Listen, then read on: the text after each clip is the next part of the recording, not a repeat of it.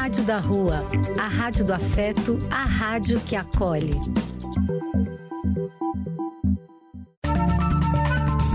Apoio: Casa de Vó, Banho para Geral e Instituto de Políticas Relacionais. Programa e quem quiser que conte outra. Depois de ouvir uma boa história, é conversando que a gente se entende.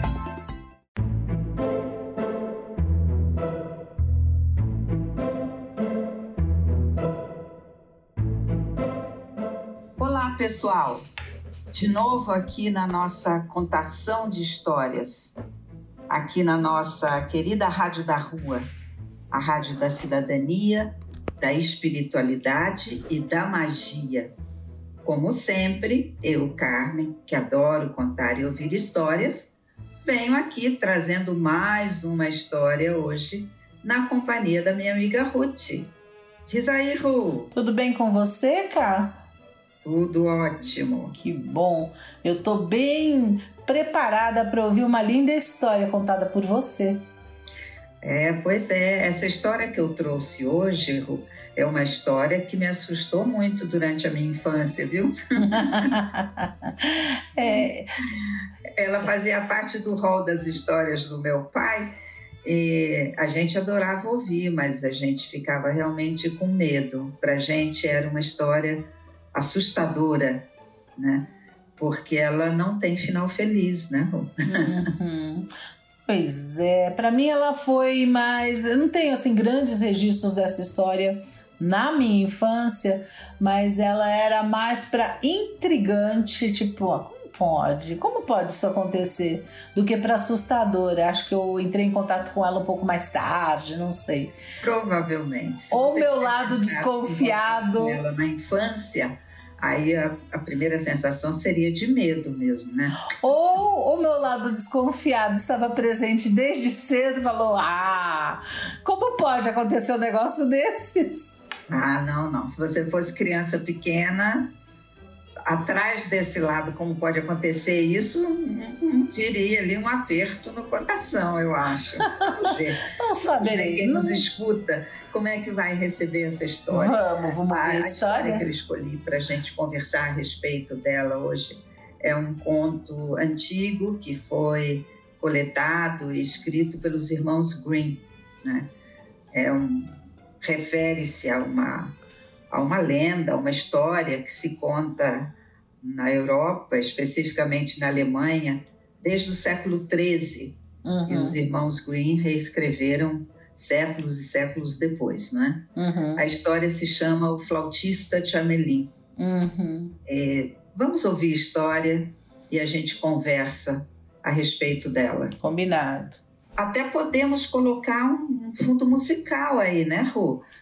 Você descobriu uma música feita especialmente para essa história? Sim, ela chama O Flautista de Hamelin e foi composto em 85 por James Horner, americano. Vamos ouvir? E depois vamos, a história em seguida? E em seguida ouvimos a história. Combinado. Há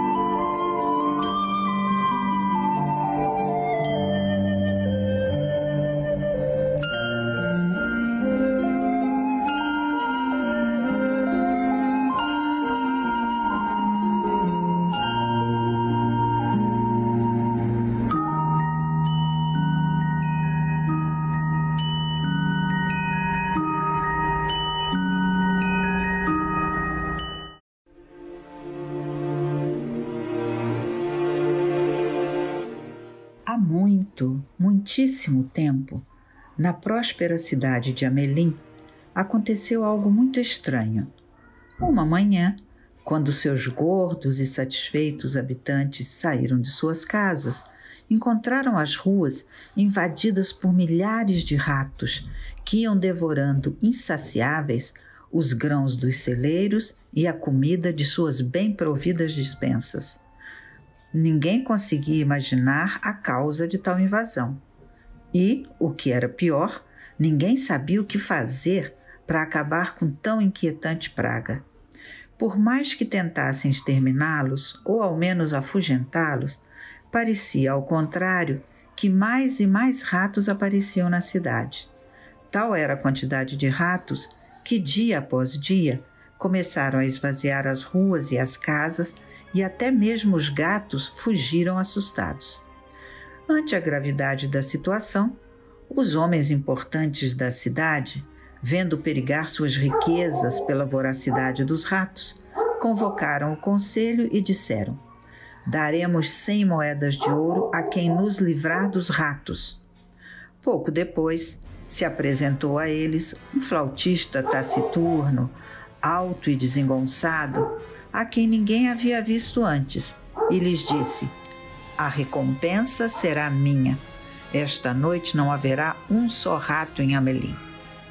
Dito isso, começou a andar pelas ruas e, enquanto passeava, tocava sua flauta com uma melodia maravilhosa que encantava os ratos que iam saindo de seus esconderijos e seguiam hipnotizados os passos do flautista que tocava incessantemente. E assim ia caminhando e tocando, levou-os a um lugar muito distante, tanto que nem sequer se poderia ver as muralhas da cidade. Por aquele lugar passava um caudaloso rio, onde, ao tentar cruzar para seguir o flautista, todos os ratos morreram afogados. Os ramelinenses, ao se verem livres das vorazes tropas de ratos respiraram aliviados e, tranquilos e satisfeitos, voltaram aos seus prósperos negócios. E tão contentes estavam que organizaram uma grande festa para celebrar o final feliz, comendo excelentes manjares e dançando até altas horas da noite. Na manhã seguinte, o flautista se apresentou ante o conselho e reclamou aos importantes da cidade as cem moedas de ouro prometidas como recompensa. Porém, esses, liberados de seu problema e cegos por sua avareza, reclamaram: Saia da nossa cidade! Ou acaso acreditas que te pagaremos tanto ouro por tão pouca coisa como tocar flauta? E dito isso, os honrados homens do conselho de Amelim deram-lhe as costas, dando grandes gargalhadas. Furioso pela avareza e ingratidão dos habitantes de Amelim, o flautista, da mesma forma que fizera no dia anterior, tocou uma doce melodia, uma e outra vez, insistentemente. Porém, esta vez, não eram os ratos que o seguiam, e sim as crianças da cidade, que, arrebatadas por aquele som maravilhoso, iam atrás dos passos do estranho músico de mãos dadas e sorridentes, formavam uma grande fileira, surda aos pedidos e gritos de seus pais, que em vão, entre soluços de desespero, tentavam impedir que seguissem o flautista. Nada conseguiram, e o flautista os levou longe, muito longe, tão longe que ninguém poderia supor onde, e as crianças, como os ratos, nunca mais voltaram.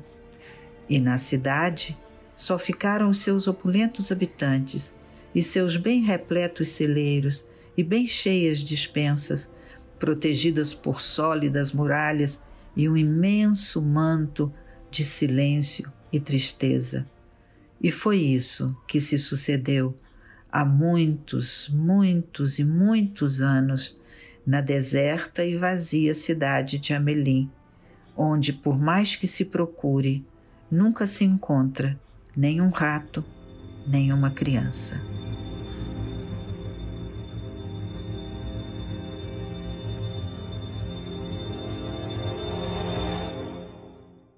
E aí, Ru? como chegou até você o som dessa flauta do flautista de Amelim? é, é, é, é para mim tem, tem muitas coisas. Essa história me trouxe vários aspectos, né? Uh, a primeira coisa que eu fui pesquisar é que há indícios de que essa história ela tenha sido verídica, né? uhum. né? Como em 1200 e qualquer coisa, um, lógico, já existia escrita e tudo, mas as pessoas não eram letradas, provavelmente essa história teve uma transmissão oral. Então a gente não sabe exatamente a, a versão que chega até nós, até que, quão próxima ela é da original ou não, seja como for, algo nesta algo linha. Algo aconteceu, né? Exato, né? Parece que na cidade de Amelim tem uma, numa casa, um, um dístico assim na, na porta, na parede. Uma inscrição, né? Uma inscrição é, dizendo, é um disco de, do século XIV, 1384.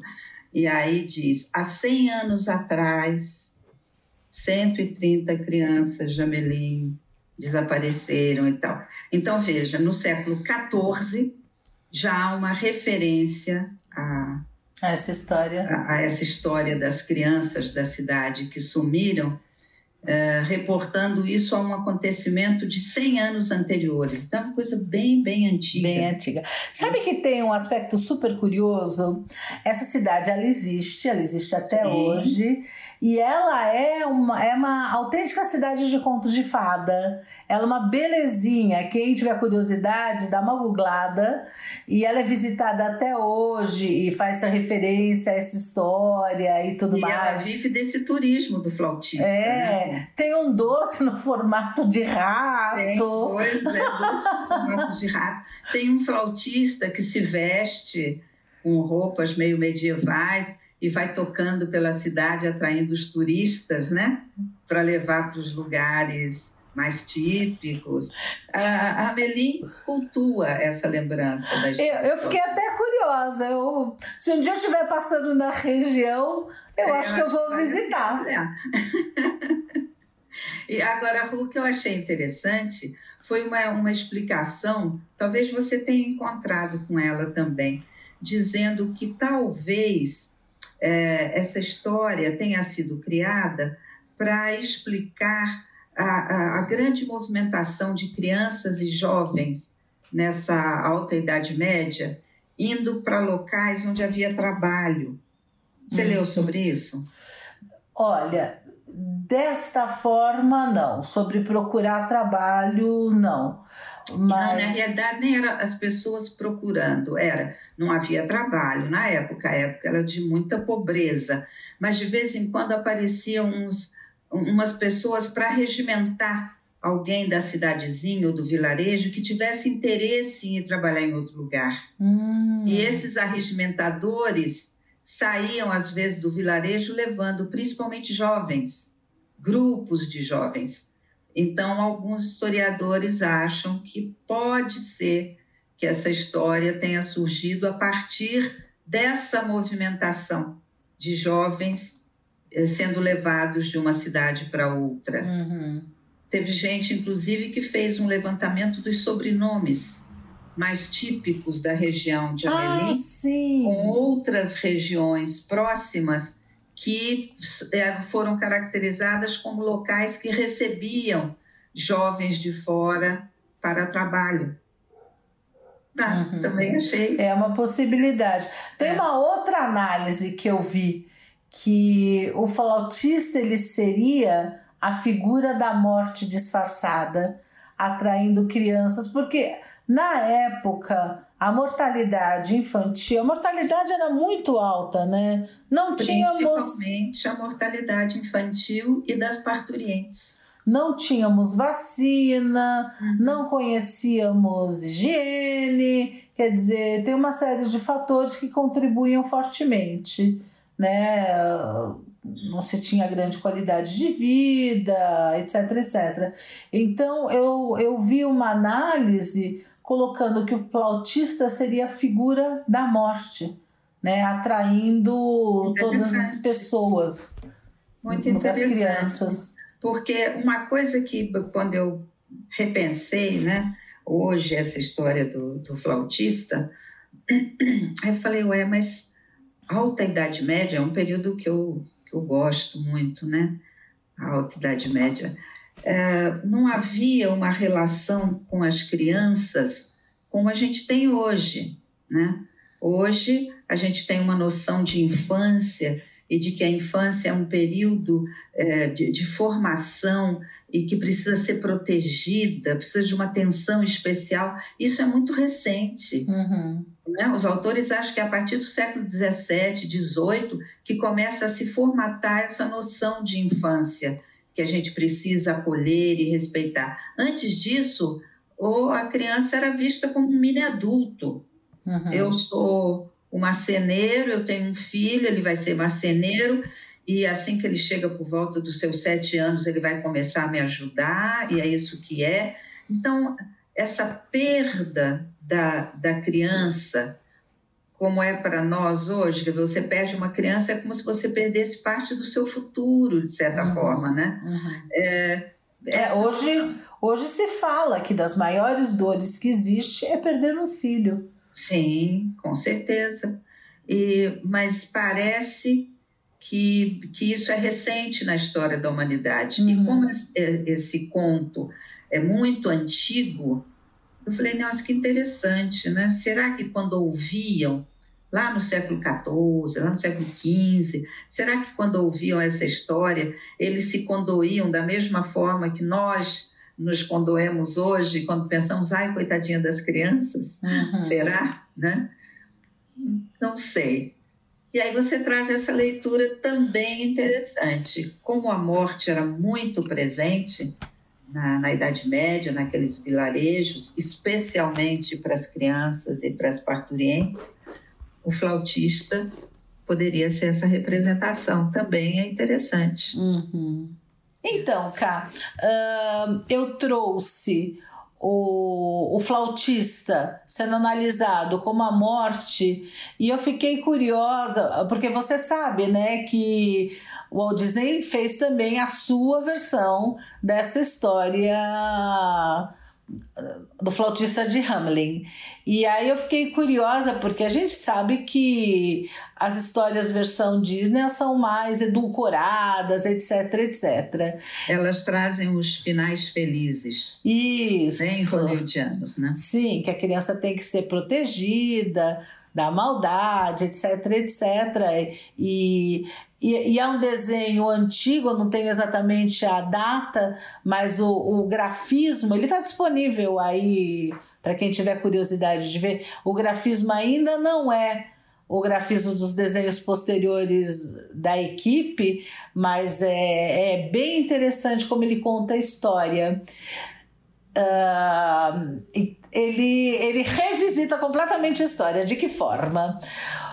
Primeiro, ele descreve os adultos como sendo pessoas egoístas, más, uh, gulosas, né? falando dos pecados capitais, uh, exploravam as crianças para fazer tarefas domésticas, etc, etc. E o flautista, então, ele seria um salvador né? Porque as crianças seguem ele e vão dançando e pulando, felizes da vida, porque elas tinham uma vida muito dura. Elas chegam a uma caverna, a caverna estava cheia de doces e brinquedos.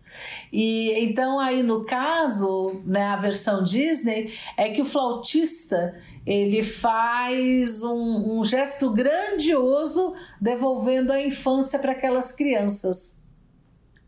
Ah, interessante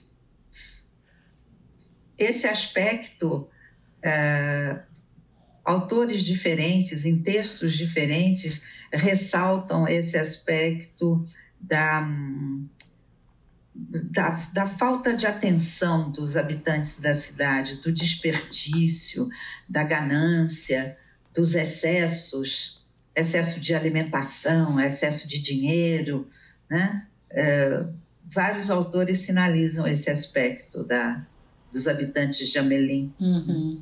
Agora, essa leitura disneyana de que o flautista veio resgatar as crianças desse mundo é interessante. Ru, em termos de releitura, eu vou, já que você trouxe o Disney, né? Eu vou trazer para você uma releitura de um autor americano, o Robert Coover, que ele, ele é dado a fazer releituras de contos de fada e de mitos bíblicos, sempre de uma forma muito mordaz, de uma, de uma forma realmente muito crua, porque ele é um autor muito crítico em relação à sociedade norte-americana, exatamente em função dos excessos, da falta de, de solidariedade, né, do egoísmo. E ele tem um conto que é chamado o Retorno das Crianças Sombrias. Uhum. Esse conto não é, na realidade, uma releitura do flautista, ele é uma continuação da história do flautista. Ah. Porque ele, no conto dele, as crianças que foram levadas, elas retornam. Só que elas retornam, mas por isso elas são Ah. chamadas de crianças sombrias. Quer dizer, ao contrário do Disney. ao contrário totalmente do Disney. Então, no conto dele, ele fala que os contos de fada sempre trazem o medo como um componente essencial. E na releitura que ele faz, na, na continuidade que ele escreve, os medos ocorrem pela segunda vez. São os mesmos medos. De início, a cidade começa a ver que alguns ratos começam a aparecer. Eles ficam preocupados se ela vai ser dominada por ratos novamente. E- mas além dos ratos, voltam também as crianças.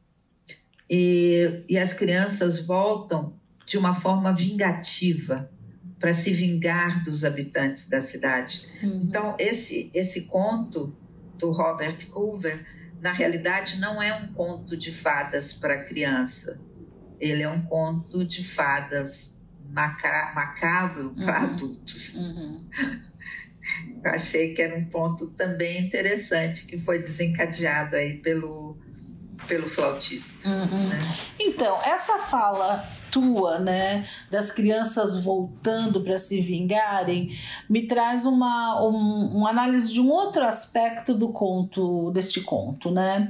Ah, a gente pode pensar a história como sendo que houve um contrato, vamos dizer assim, esse contrato não foi cumprido. O contratado seria: eu dou um jeito de livrar dos ratos, né? O flautista se oferece para livrar dos ratos.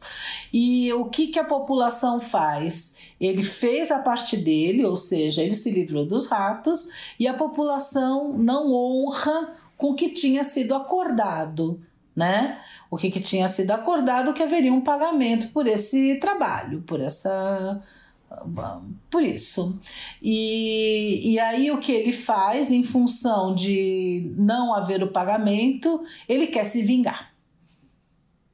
Né? E se vinga aos nossos olhos, pegando o que tem de mais precioso, que seriam as crianças, ou seja, o futuro. Então, acho que tem esses dois momentos também da história né, para a gente refletir.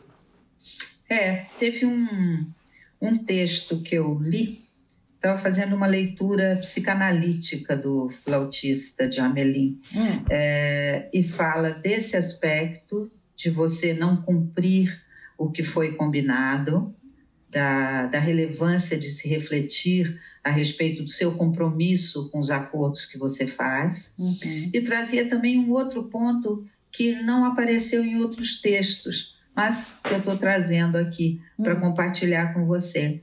E dizia: esse conto mostra também que você não pode ir confiando cegamente em alguém que você não conhece. Uhum. O flautista foi alguém que ele não era da cidade, ele chegou e chegou para oferecer os serviços em função do momento difícil que a cidade estava vivendo. Uhum. Ninguém conhecia o flautista, que tipo de pessoa ele era, né?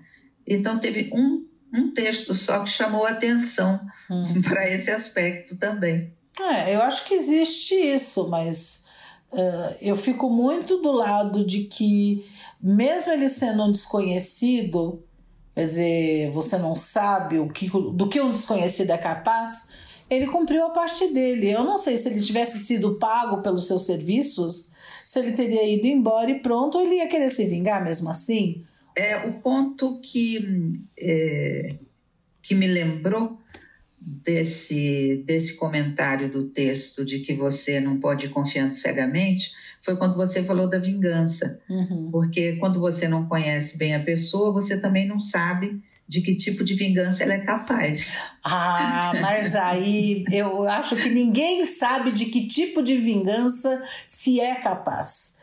Porque vingança mexe no pior lado das pessoas, né? Eu acho que as coisas mais surpreendentes aparecem nesse momento. Olha, tem aquela norma que é, é da máfia? Não sei vingança é um prato que se come frio. então, tem as pessoas que articulam a vingança. Olha, Ru, eu acho que dá um belo tema para um programa esse aí, hein? É, aliás, um tema meio delicado, eu acho, mas seja como for, assim, das minhas reflexões, das, dos meus estudos, vingança, eu acho que às vezes a própria pessoa se surpreende com a sua capacidade de mexer coisas sombrias em si mesmo quando diz respeito à vingança, né? Agora, tem o, o outro aspecto que é. Uh, tem um dito popular que fala: o combinado não sai caro. O que quer dizer isso, né? Uh, eu acho que traz esse aspecto de quão claro tem que ser os acordos, os contratos, né? É que quando a gente traz a palavra contrato, a gente traz para algo assim muito atual, muito moderno. Uh, e aí me lembra os acordos antigos, né? O fio do bigode. Você conhece a expressão, não conhece? Claro. Esse fio do bigode me lembra a caderneta do armazém, a caderneta da quitanda, né? É. No interior, você chegava lá, é filho de fulano, é sobrinho de Beltrano, é o próprio fulano, você compra, anota na caderneta. O fulano vai lá pagar no final do mês. Na capital também existia isso. Tinha isso também? Tinha. Ah, eu morava num prédio que embaixo tinha um sei lá, uma mercearia, sei lá que nome que dá, um, uma loja que vendia de A a Z e a gente tinha a caderneta e, sei lá, precisava de qualquer negócio, descia lá, pegava o que precisava, o responsável anotava na caderneta. Anotava na caderneta. Eu, como era criança na época, eu não sei o que acontecia depois, mas eu acredito que provavelmente quando chegava o fim do mês e recebia-se o salário, ou meu pai ou minha mãe iam lá e acertavam as contas. Eu penso que era assim, né? Uhum. Mas a gente anotava, vai lá, pega uma dúzia, acabou o ovo. Mas também é, tinha um detalhe, né, Ru? A gente anotava na caderneta coisas que os pais pediam para a gente ir comprar. Sim. Não, não sei, não tenho lembrança de chegar lá e falar, me dá aquela bala ali, não sei o que, põe na caderneta. Não tinha isso, não. Nossa, não tinha mesmo, não, não consigo é. me ver com essa autonomia. Mas se acabou o ovo, desce lá e busca o ovo. Sim, com certeza. Ou a pessoa que trabalhava em casa, porque minha mãe trabalhava fora. Ah, não tem, sei lá, mistura para o jantar, qualquer coisa assim. Desce com lá certeza. e compra na mercearia e põe na caderneta né? Pois é, as crianças não tinham essa autonomia de decidir o que, que elas iam lançar na caderneta. E acho que o próprio dono da venda, se a gente chegasse querendo comprar pirulito para colocar na caderneta, acho que ele ia ficar meio desconfiado, né? Eu não sei se era autonomia, eu diria quase que atrevimento, né? Porque acho que a gente andava tão na linha, a educação a era tão diferente. Eu não sei por que exatamente, mas nem, eu não sei se a gente era muito boas meninas. Não passava. Não passava na cabeça da gente que a gente poderia fazer uma coisa errado, tão transgressor quanto pedir um pirulito e colocar na caderneta. Colocar na caderneta. ai, ai, ai. E sabe uma outra coisa que me veio a partir dessa história? Hum. Foi a questão da música, da música do, do flautista. Teve um texto até que eu vi que o pessoal dizia que na realidade o flautista ele tocava uma gaita de fole.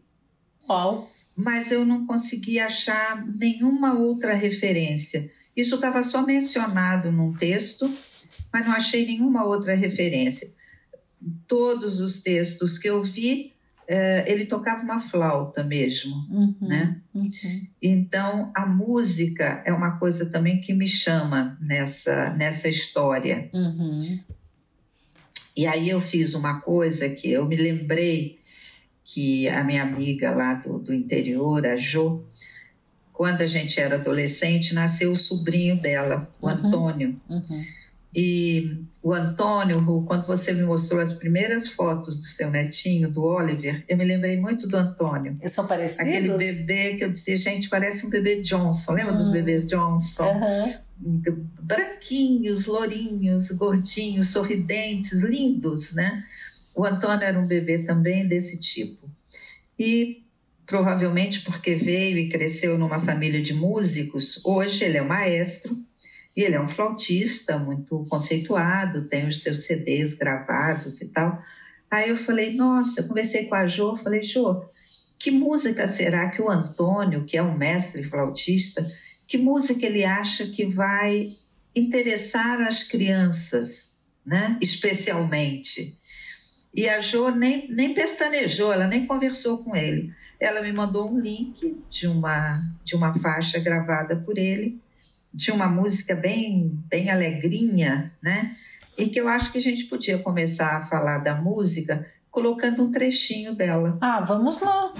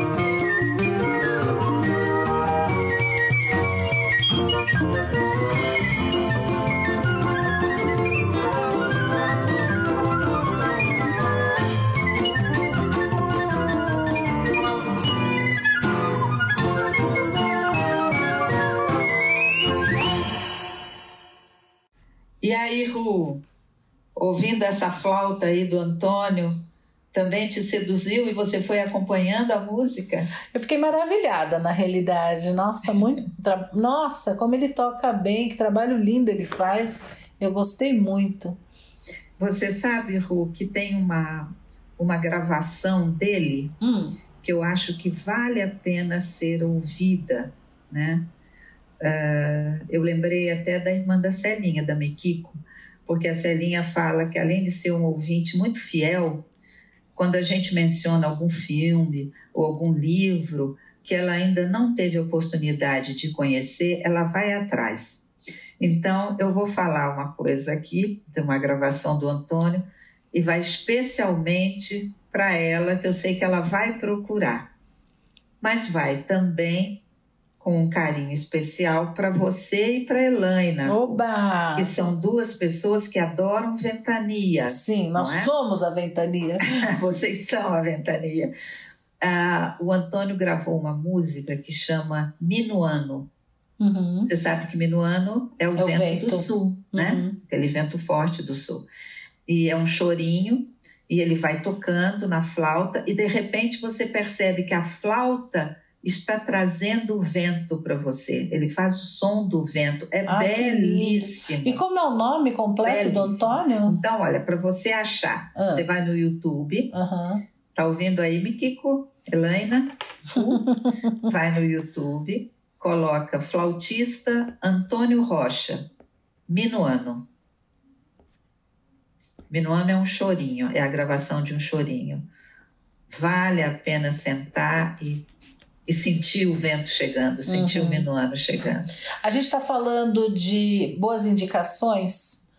Eu estou assistindo um- uma minissérie que eu, é quase um reality que eu estou adorando. Opa, Você qual? falou de famílias, famílias, famílias musicais, eh, do contato com a música, chama Os Gil. Ah, eu vi trechinhos. Nossa, Sim, é sim. Encantador. São filhos, netos e tal do Gilberto Gil, não é? É, Trata-se do seguinte: quando o Gil fez 79 anos, eles resolveram preparar a turnê que eles estão fazendo. Acabaram de fazer pelos 80 anos do Gilberto Sim. Gil. Só que essa turnê pela Europa, ele levou a família inteira. E, e, to- e todos têm uma música. Todos têm uma musicalidade, a maioria toca, até as crianças pequenas tocam, é impressionante. E o Gil foi casado várias vezes, ele tem oito, oito filhos vivos, né? Ele perdeu um filho aos 20 anos de idade por um acidente de carro, uma coisa horrorosa. Faz-se referência a esse jovem, porque ele é presente, né? Ele fazia parte dessa família. Então são oito filhos. Aí eu já não sei contar quantos netos são e tem até bisnetos já na brincadeira, né? E é maravilhoso a musicalidade na família e todos tocam, o respeito às diferenças. ah, tem a questão, vou dizer assim, do colorímetro, né? É uma Uhum. família que tem que se autodeclara negra, mas tem negros de todos os tons, Uhum. né? É, mas é interessantíssimo o respeito. Bela as- dica, Ru. Nossa, vale muito a pena assistir. Bela dica, bela dica. Tô adorando. E aí, Ru, ainda nessa questão da, da música, e ainda falando do, do mestre flautista Antônio, ele, ele faz uma coisa na cidade que eu achei maravilhosa. Ele, de certa forma, ele recuperou a banda da cidade. Você sabe que toda cidade do interior que se preze tem a sua banda musical, não é? Não E- é, não é a banda marcial, não é a banda Ah, do tá. exército, ia não é a fanfarra dos colégios, não, não. É a banda da cidade, né? E, e a banda da nossa cidade lá, eu lembro quando eu era criança, a gente chamava a banda carinhosamente de A Furiosa, porque ela chegava, ela chegava chegando, né? Um som forte desfilando pelas ruas. E as crianças, a gente corria atrás, a gente ia atrás da banda. Era só a banda passar e a gente ia atrás dela. A banda E no- tocava que tipo de música? Todo e qualquer tipo de música. Todo e qualquer tipo de música. Tocavam as músicas marciais, as marchas, mas tocava todo tipo de música. E, e eu nunca me esqueço que no dia 1 de maio, a banda acordava a cidade. Ela começava a desfilar ao, ao amanhecer. Então era, era maravilhoso aquilo. Você acordava e ouvia a banda, né? Lá vinha Furiosa passando pelas ruas. né? E eu fui checar com o meu irmão Zé, se ele tinha essa lembrança, porque na época em que ele devia estar indo atrás da banda, eu já estava estudando no Rio. E, e ele lembrava, assim, da, da banda saindo na madrugada e falou uma coisa que eu desconhecia, Hum, que se você ia até a casa onde era a sede da banda, que não era muito longe da casa dos meus pais, antes da banda sair, serviam um chocolate quente para o pessoal da banda e para quem estivesse lá para acompanhar. Eu, eu, nem sabia que tinha esse gesto bem de interior, né, bem caloroso, de na, no amanhecer do primeiro de maio, né, que ainda são noites e amanheceres meio frios, o pessoal servia um chocolate quente. E o Zeca me lembrou também do rapazinho que tinha algumas questões mentais e que era vizinho lá da sede da banda. Ele era louco com a banda, ele sempre saía, ou na frente da banda ou atrás, ele estava sempre junto e ele foi adotado como um mascote durante um tempo. Que a ótimo. banda saía, lá ia ele também, né? Que ótimo. E hoje, a última vez que eu estive na cidade, na festa da padroeira, eu vi muito emocionada o maestro Antônio chegar com a banda que ele faz questão de ensaiar e, e dar a vida por aquela banda, uma banda de jovens muito bonito, ele vindo na frente com a flauta e aquela banda formada de juventude. Na minha época de infância, a banda, os músicos da banda eram senhores, era o pessoal de, de mais idade, né? Então renovou, né? Que e hoje ótimo. uma banda de jovens. Achei, nossa, achei lindo quando eu vi. E aí essa história do flautista me remeteu também a, a correr atrás da banda na infância.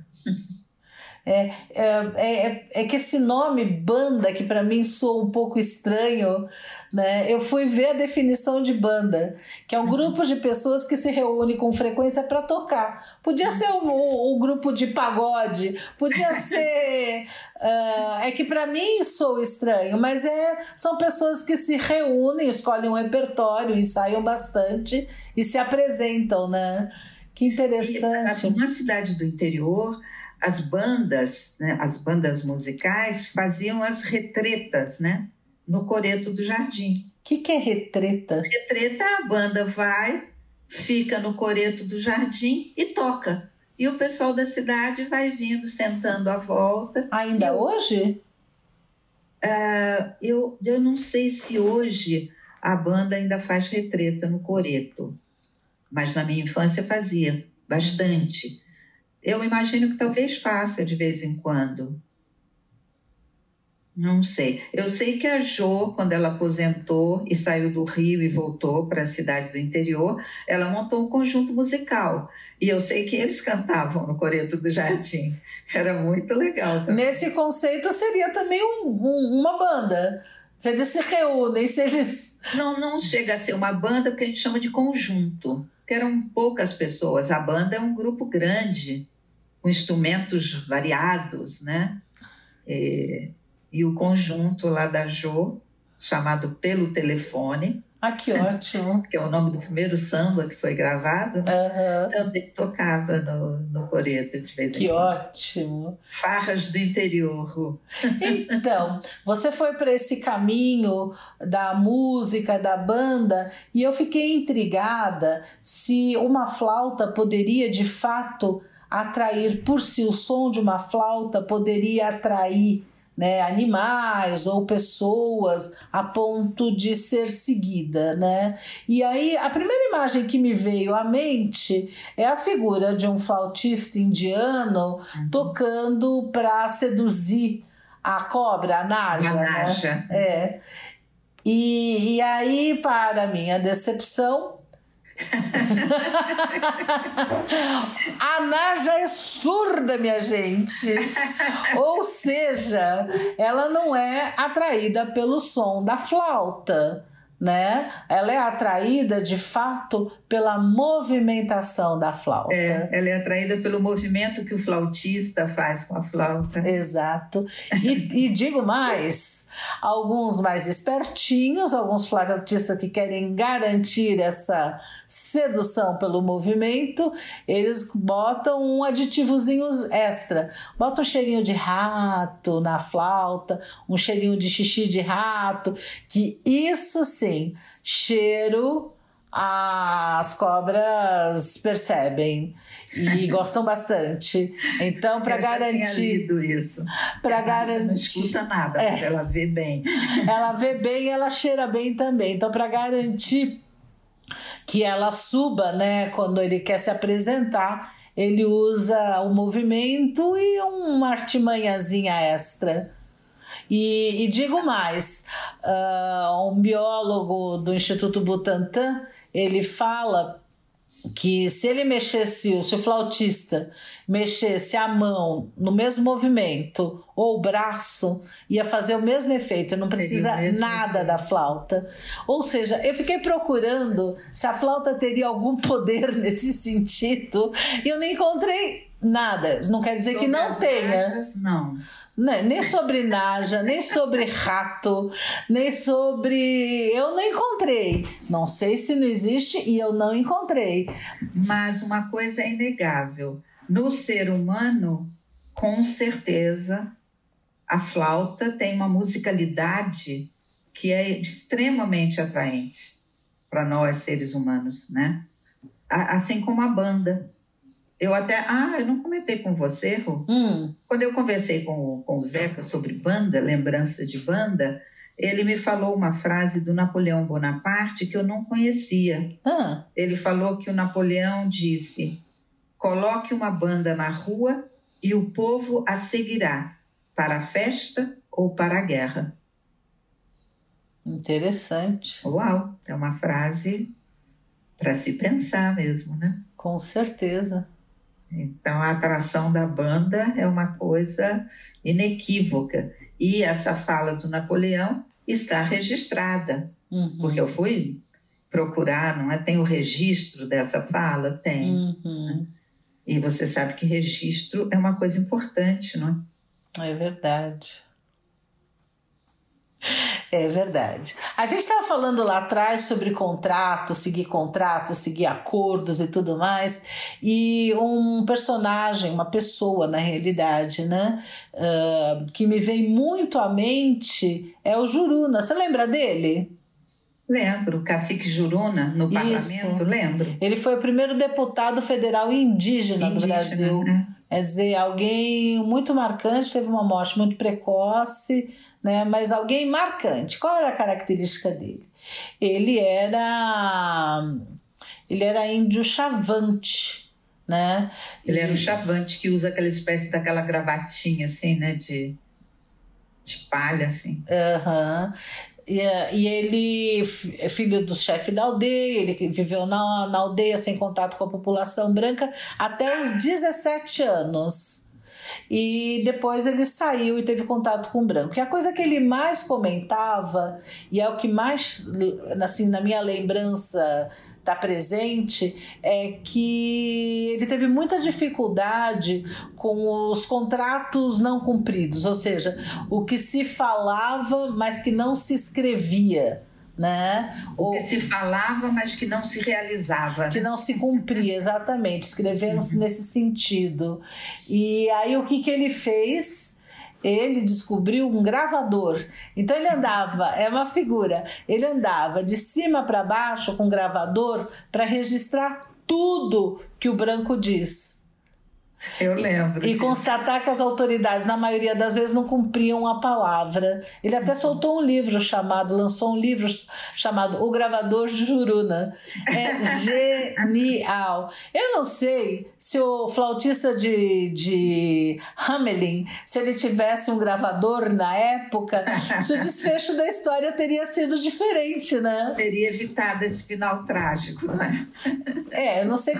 Eu simplesmente não sei como que seria. Porque se a população não cumpriu o contrato, hum, alguma penalidade eu acho que deveria ser imposta, né? Os contratos estão aí para serem cumpridos, não é?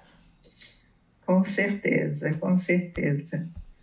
Mas olha, rodamos daqui de lá, né?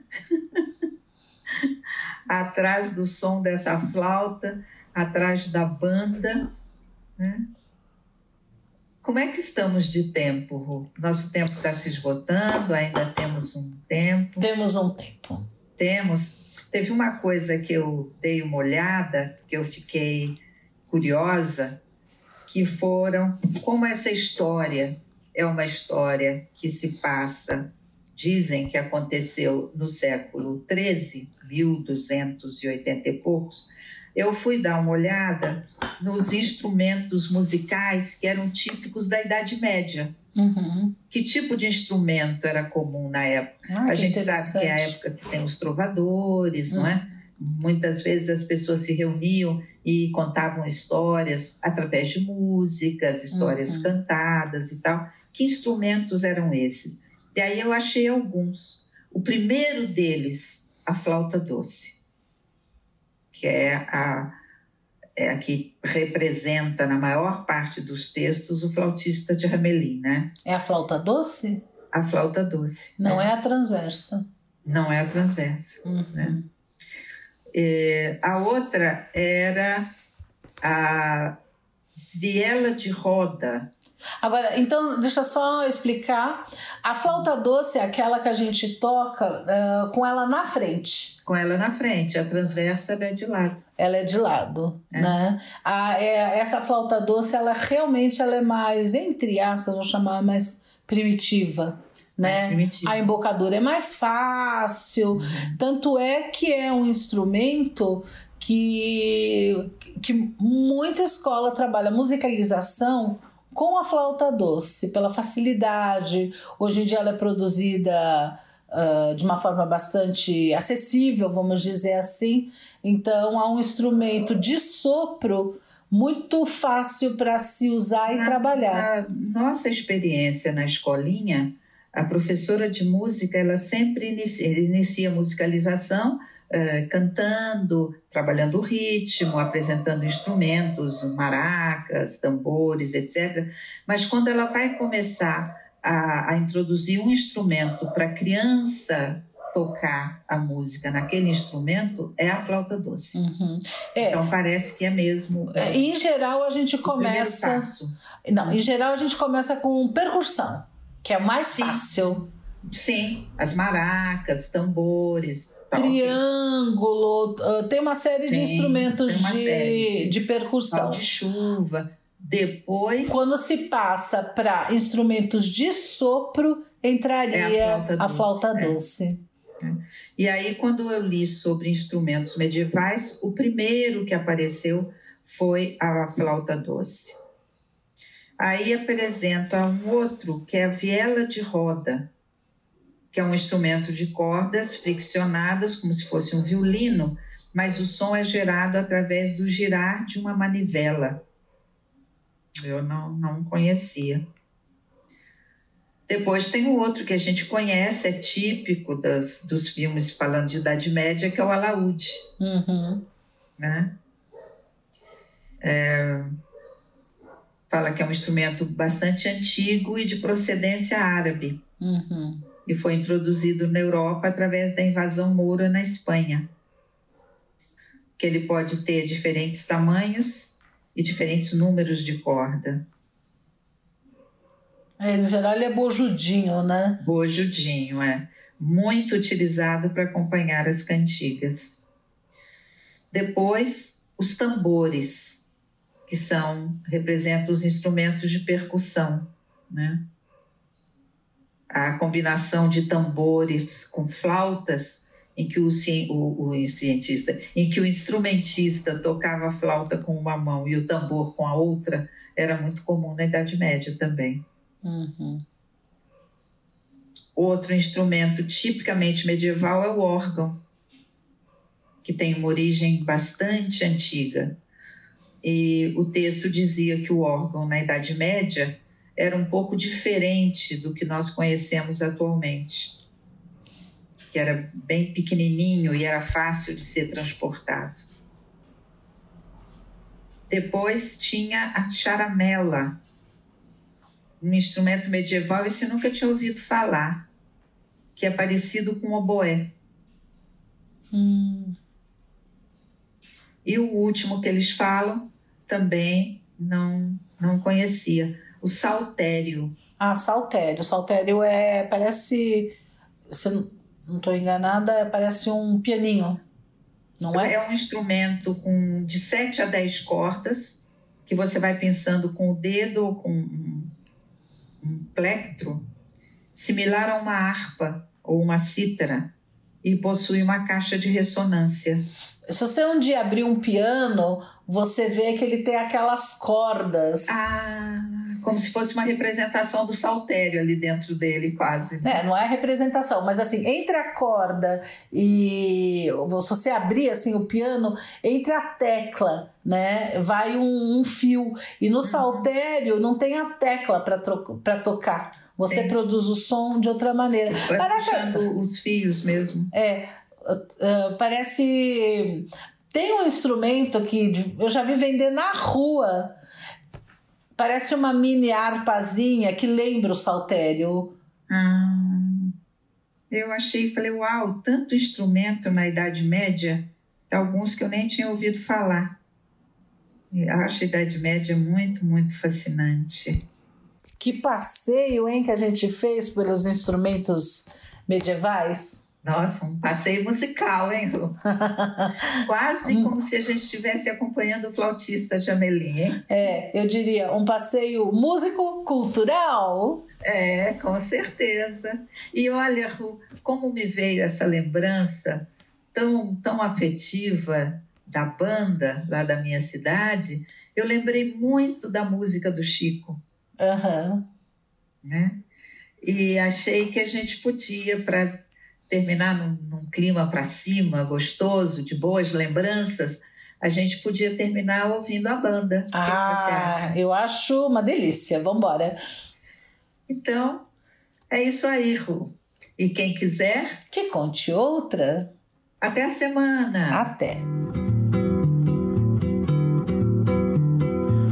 Estava à toa na vida, o meu amor me chamou pra ver a banda passar, cantando coisas de amor. A minha gente sofrida despediu-se da dor pra ver a banda passar, cantando coisas de amor. O homem sério que contava dinheiro parou faroleiro que contava vantagem parou. A namorada que contava as estrelas parou para ver, ouvir dar passagem.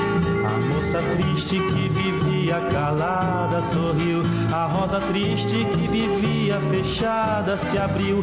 E a meninada toda se assanhou pra ver a banda passar, cantando coisas de amor. Estava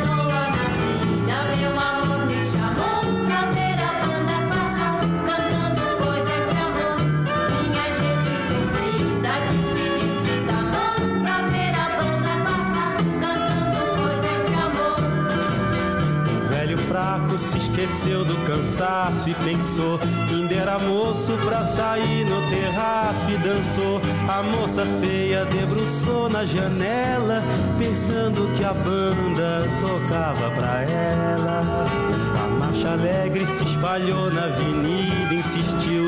A lua cheia que vivia escondida surgiu. Minha cidade toda se enfeitou pra ver a banda passar, cantando coisas de amor mas para meu desencanto, o que era doce acabou, tudo tomou seu lugar depois que a banda passou e cada qual no seu canto, em cada canto uma dor. Depois da banda passar, cantando coisas de amor.